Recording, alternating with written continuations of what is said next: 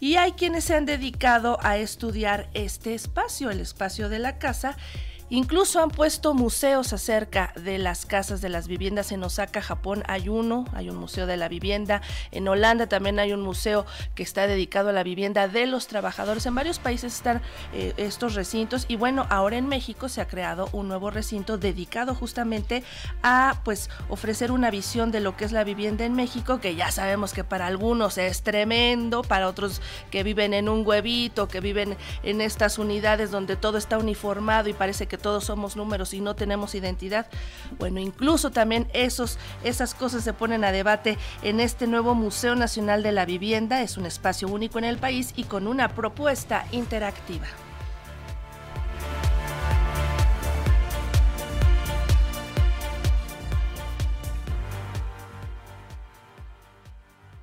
En este país el derecho a la vivienda y el derecho a la cultura finalmente se están construyendo con dignidad y no como un privilegio de unos cuantos, apuntó la secretaria de Cultura Alejandra Frausto durante la inauguración del nuevo Museo Nacional de la Vivienda, un proyecto desarrollado en colaboración con el Instituto del Fondo Nacional para la Vivienda de los Trabajadores Infonavit. Me da mucha satisfacción lograr espacios que representan lo que una persona debe de vivir con dignidad desde el nacimiento hasta la muerte el que podamos vivir en una casa con dignidad también nos va construyendo una identidad distinta. El derecho a la vivienda y el derecho a la cultura es algo que se está construyendo finalmente en este país con dignidad, no como un privilegio para unos cuantos. La posibilidad de conocer a la cultura empieza en la casa y el derecho a la cultura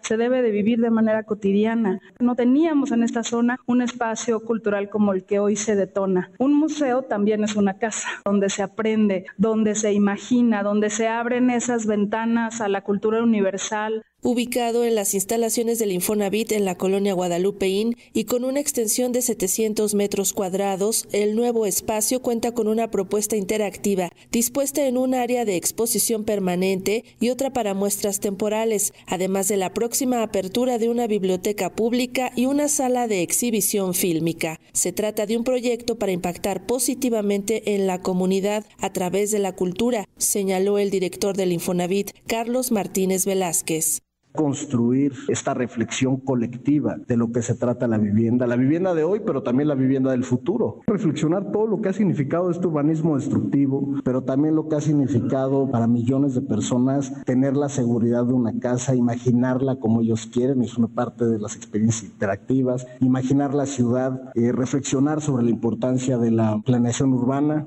pensar en la ciudad que habitamos desde un lugar diverso, un lugar donde interactúan las personas y sobre todo impactar no solo a la comunidad de Infonavit, porque vamos a impactar a todos quienes vengan a sacar un crédito, sino también a la comunidad universitaria, a la comunidad estudiantil. No somos una institución cerrada y por eso parte de los siguientes pasos de, de esta inauguración es que hay una biblioteca pública, abrirnos a la comunidad, vamos a ser semilleros de cultura, impactar positivamente a la comunidad. Y qué mejor que hacerlos desde la cultura y desde un espacio profundamente humano como es la vivienda. A la par de la inauguración del nuevo recinto, la Secretaría de Cultura Federal y el Infonavit suscribieron un convenio para facilitar la vinculación entre ambas instituciones. El primer resultado de ese trabajo conjunto es la creación del Museo Nacional de la Vivienda, proyecto en cuyo diseño también participó la directora del Museo Interactivo de Economía, Silvia Singer. Lo que tratamos de crear es un espacio participativo, descubrir cuáles son los elementos que hacen vivienda y por qué la